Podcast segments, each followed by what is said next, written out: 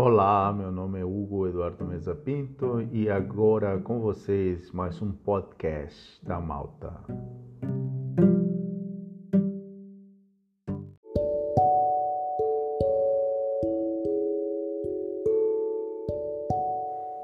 Imagine você voltar no tempo há 800 mil anos. Imagine você ter que conviver com uma espécie parecida à sua, com dois braços, duas pernas, corpo ereto. Imagine que esse animal é, tem que conviver contigo, tem que compartilhar da mesma comida, das mesmas ações, atividades, enfim. Há 800 mil anos, o homem, ou o antepassado do homem, chamado de Homo sapiens, conviveu com os neandertais. A diferença entre sapiens e neandertais está no tamanho do cérebro. Os sapiens, ou seja, os nossos antepassados, tinham um sistema de cognição bem mais elaborado que os neandertais.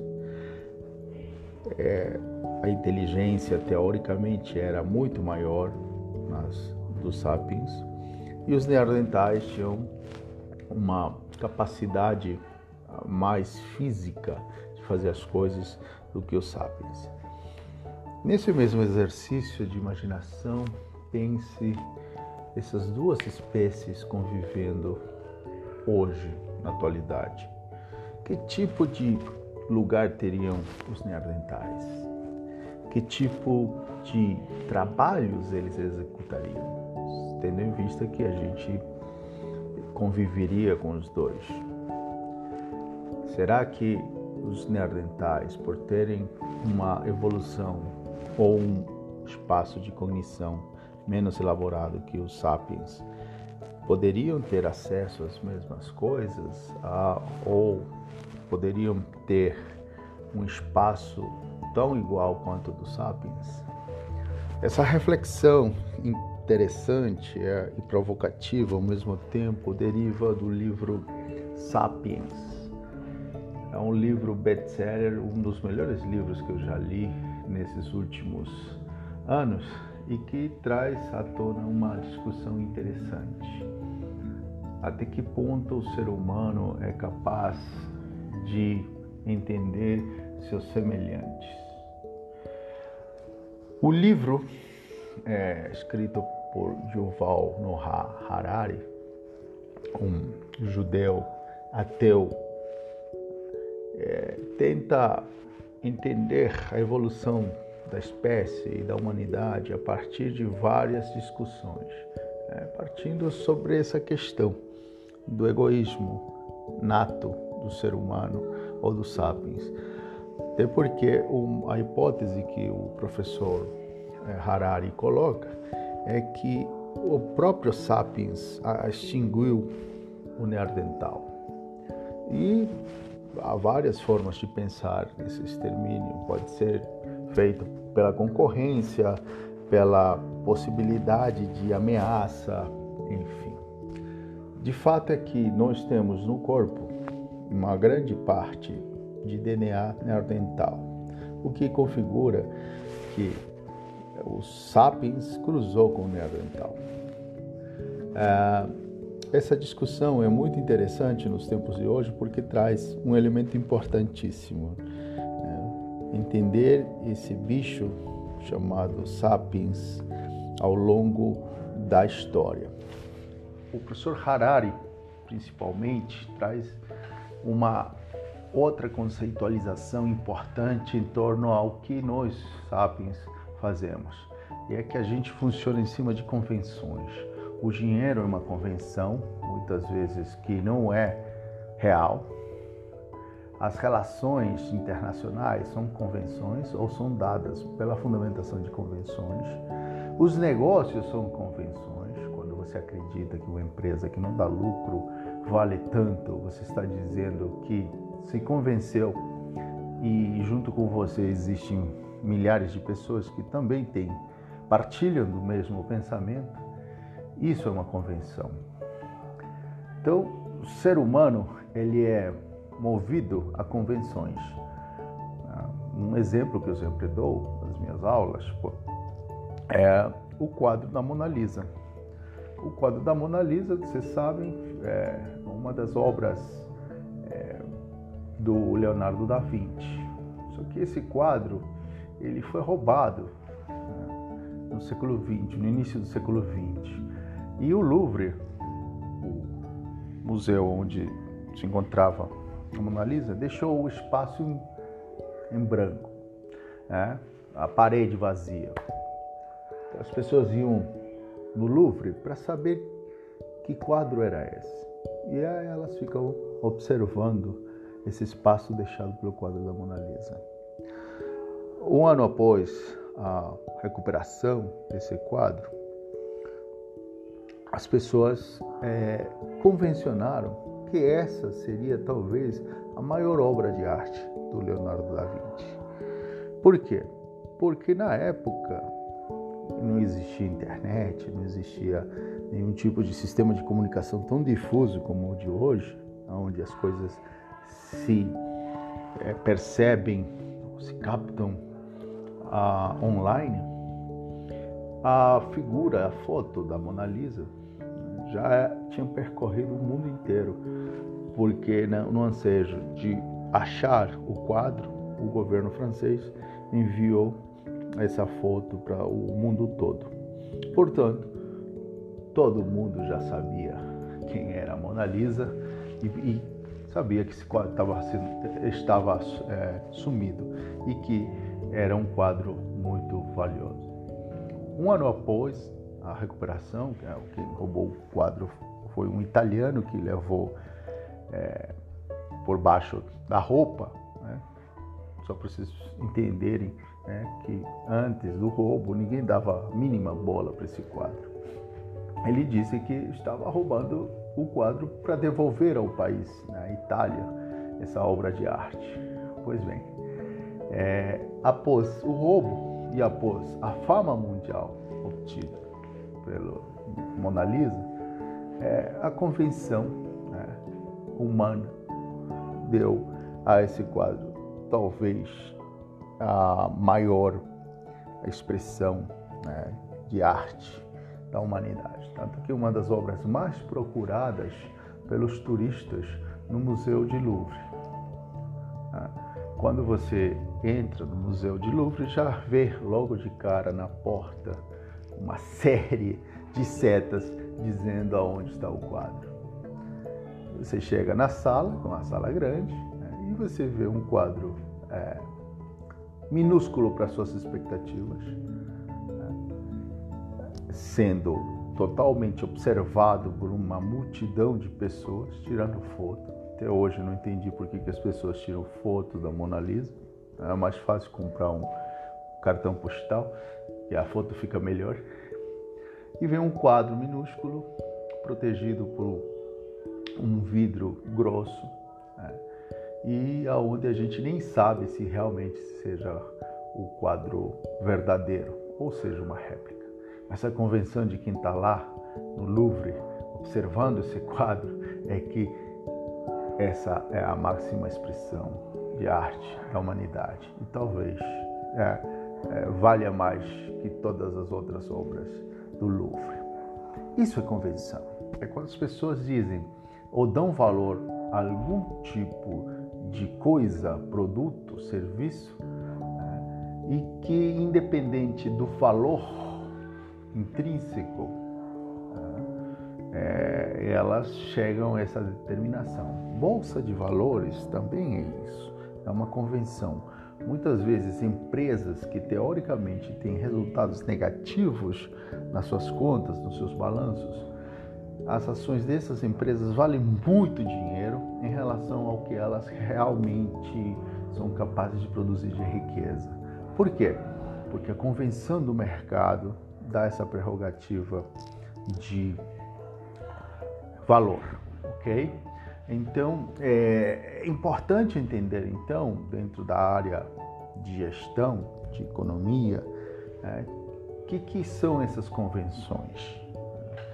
Esse livro, Sapiens, é um livro interessantíssimo, é, recomendo muito a leitura. Obviamente, não dá para resumir né, esse livro em poucos minutos, mas a leitura é muito provocativa, muito interessante. E depois vocês têm outros livros do próprio autor. Okay?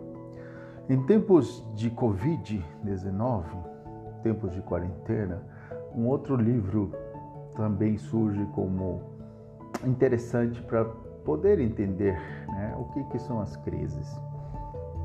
Há um livro que fala sobre a história do cisne negro.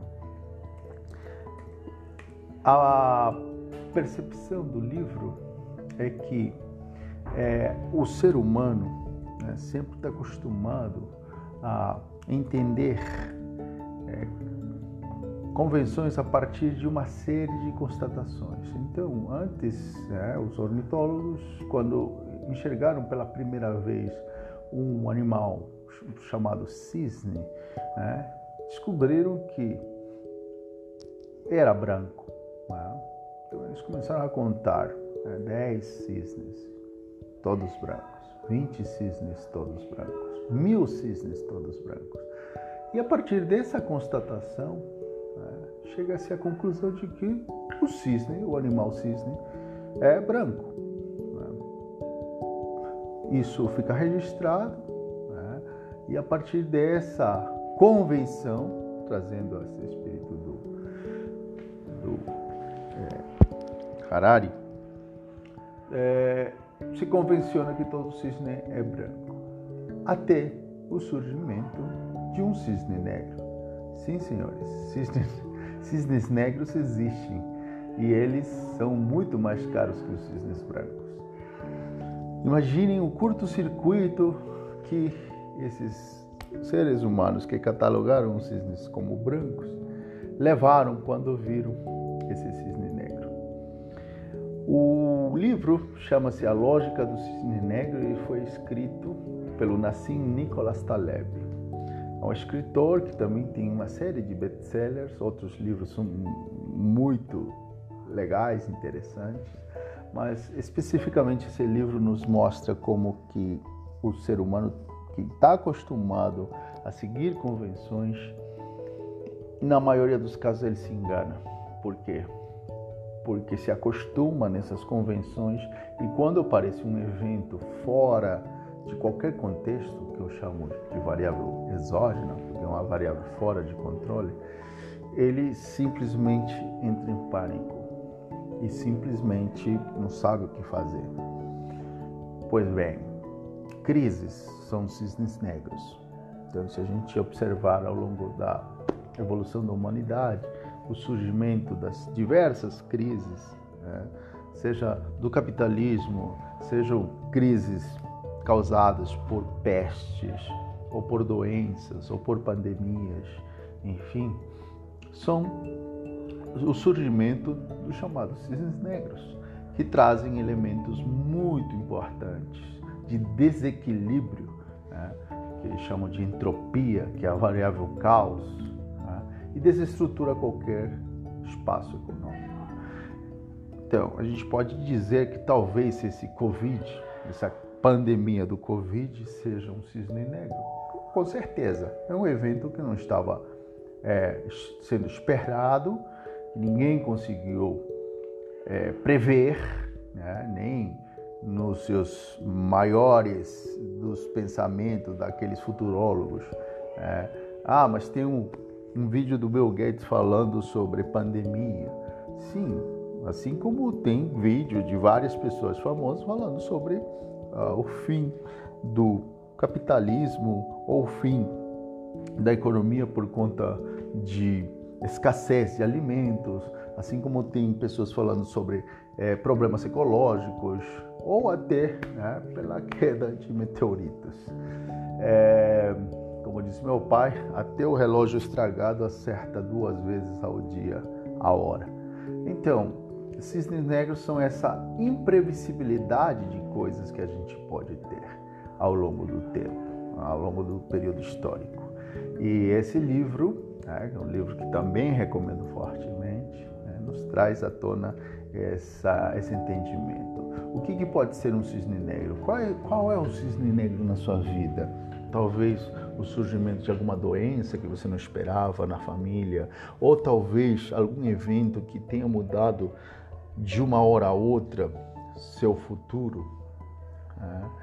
Será que um cisne negro é, coloca em xeque tudo aquilo que você aprendeu é, e a sua capacidade de resistir, é, sua resiliência, enfim? É, nesse exato momento em que pessoas estão sendo demitidas dos seus empregos por conta da recessão econômica que nós teremos, não sabemos se vai ser uma recessão, uma depressão, espero que seja só uma recessão. É, talvez essas pessoas que se sintam, se sintam um pouco desoladas, é, desconsoladas, possam pensar que o mundo acabou, que é um cisne negro que apareceu na sua vida. Mas ao mesmo tempo que esse cisne negro aparece, é, entra a necessidade de você se tornar uma pessoa capaz de catalogar esse cisne negro e não se deixar abater por essa eventualidade negativa. Então, é, essa capacidade de você elencar mecanismos de superação para esses eventos é vital. E é o que realmente nos diz sobre o processo de evolução do ser humano. Se a gente voltar para o primeiro livro, o Sapiens, a gente pode dizer: ah, o Sapiens é, acabou com o Neandertal, mas isso faz parte do processo de evolução. Né? É, é entender que nem sempre é o mais forte que é, vence ou prevalece. Né? Darwin já dizia isso. A evolução ela é feita por elementos e agentes que mais se adaptam a esse momento. Então, empresas que estão falindo, empresas que estão prestes a falir, vão entender né, que ou elas superam esse cisne negro, ou elas morrem. É o conceito de entropia. Ou você entra num ponto de bifurcação onde morre, ou você desenvolve. Qual é a sua capacidade? E aí entra uma outra questão. Quais são suas armas para fazer isso?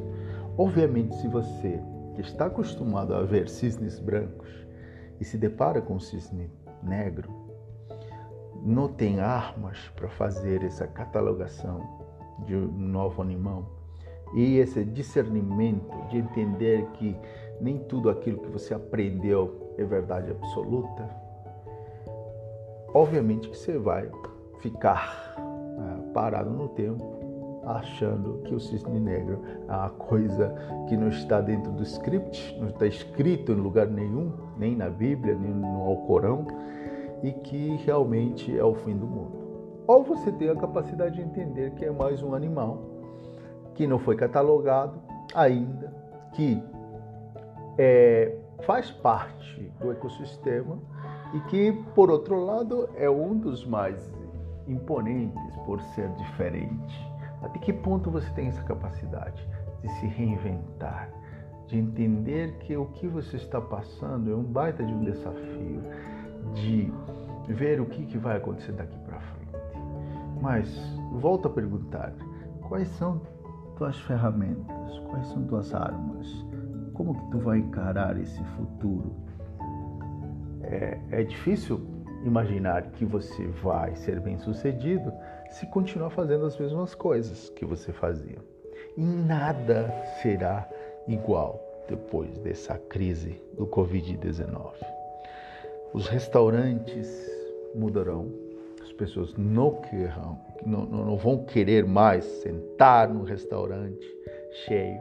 Né? Aliás, essa história do restaurante cheio é muito interessante, né? porque na antiguidade as pessoas se matavam dentro do restaurante e hoje, atualmente, né? antes do Covid, você entrava num restaurante meio, meio vazio, meio cheio e você vê que as mesas do meio, elas nunca são as últimas a ficarem cheias. Por quê?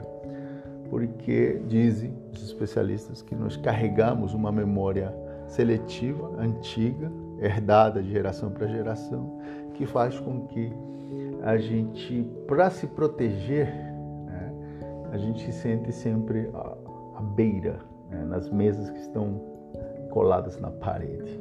É uma questão interessante, tem nada de científico nisso, mas é um ponto de vista. E depois do Covid?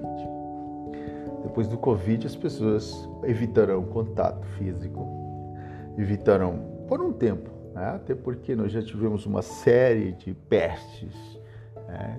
muito piores que arrasaram milhares, milhões de pessoas. E não é por isso que o ser humano parou de se abraçar, se beijar e mostrar carinho. Só que enquanto durar essa percepção do Covid, por enquanto, né, sem mesas, sem muitas mesas, sem muita gente junta no mesmo espaço, né, proteção total, é, evitando contato físico, né, porque o medo será um elemento importante. E esse é um outro ponto que eu queria falar, já fechando esse podcast que eu fiz com todo carinho para vocês. Três coisas que movimentam a humanidade, lembra? Fé, medo e cobiça. Se vocês percebem o que que essa crise do Covid está nos trazendo como elementos, os três elementos juntos. Fé de que tudo isso vai passar e que nós seremos sobreviventes desse momento. Medo de morrer e não termos à disposição um respirador artificial quando mais precisamos. E cobiça, né, entre aspas, né, em alguns momentos, pessoas ter, tentando tirar a vantagem né, desse momento de medo, de fé e de, e de receio e de expectativas para benefício próprio. O que eu posso dizer é que nessa crise ninguém ganha, todos perdem. As outras crises, as anteriores, de 29 a de 2008, foram crises financeiras, ou seja, crises geradas pelo ser humano, especificamente pelo sistema financeiro. Então você tinha um centro nervoso identificado, mas ao mesmo tempo, já que dinheiro é uma convenção, não esqueçam do livro do Harari, sabe? O ser humano convenciona que perdeu dinheiro. Então, se ele convenciona, está tudo resolvido. O ano que vem está tudo certo, a gente começa do zero né, e refaz a economia. Essa crise é diferente, porque ela não é humana. Né? Ela tem um inimigo, entre aspas, já que a gente gosta muito de falar de guerra, enfim, que não pode ser visto a olho nu, que não é entendível ainda, apesar de muita gente estar estudando, mas não temos ainda vacina, e que está matando pessoas né, numa proporção exponencial. Então é nesse ponto que trazer elementos né, de medo, de desconforto para as pessoas, né, para as próprias economias, né, faz com que o comportamento seja restritivo e traga né, elementos perniciosos de recessão. Mas isso vai passar, vai fazer parte da história, vai estar lá. 2020, o ano que o mundo sofreu contágio massivo de uma pandemia chamada Covid-19. E como foi superado isso? Agora, pensem o que vocês foram antes do Covid, o que, que vocês serão depois, após o Covid. É impossível pensar que você vai ser a mesma pessoa. É, talvez de valores morais continue sendo a mesma, mas de comportamento, de entendimento, né? já que a gente está falando sobre gestão, né? como ficam esses elementos importantes né? de planejamento, organização, direção, controle empresarial, né? como que eu vou usar esses conhecimentos tidos para entender uma economia pré-Covid, para entender essa economia pós-Covid. Leiam o livro Sapiens, leiam o livro cisne negro. Vocês vão gostar e vão entender é, com melhor percepção é, o que, que eu estou falando. Tá? Eu vou colocar as referências no final do áudio do Sapiens e da lógica do cisne negro. Recomendo fortemente. Um grande abraço e resistência. Até mais.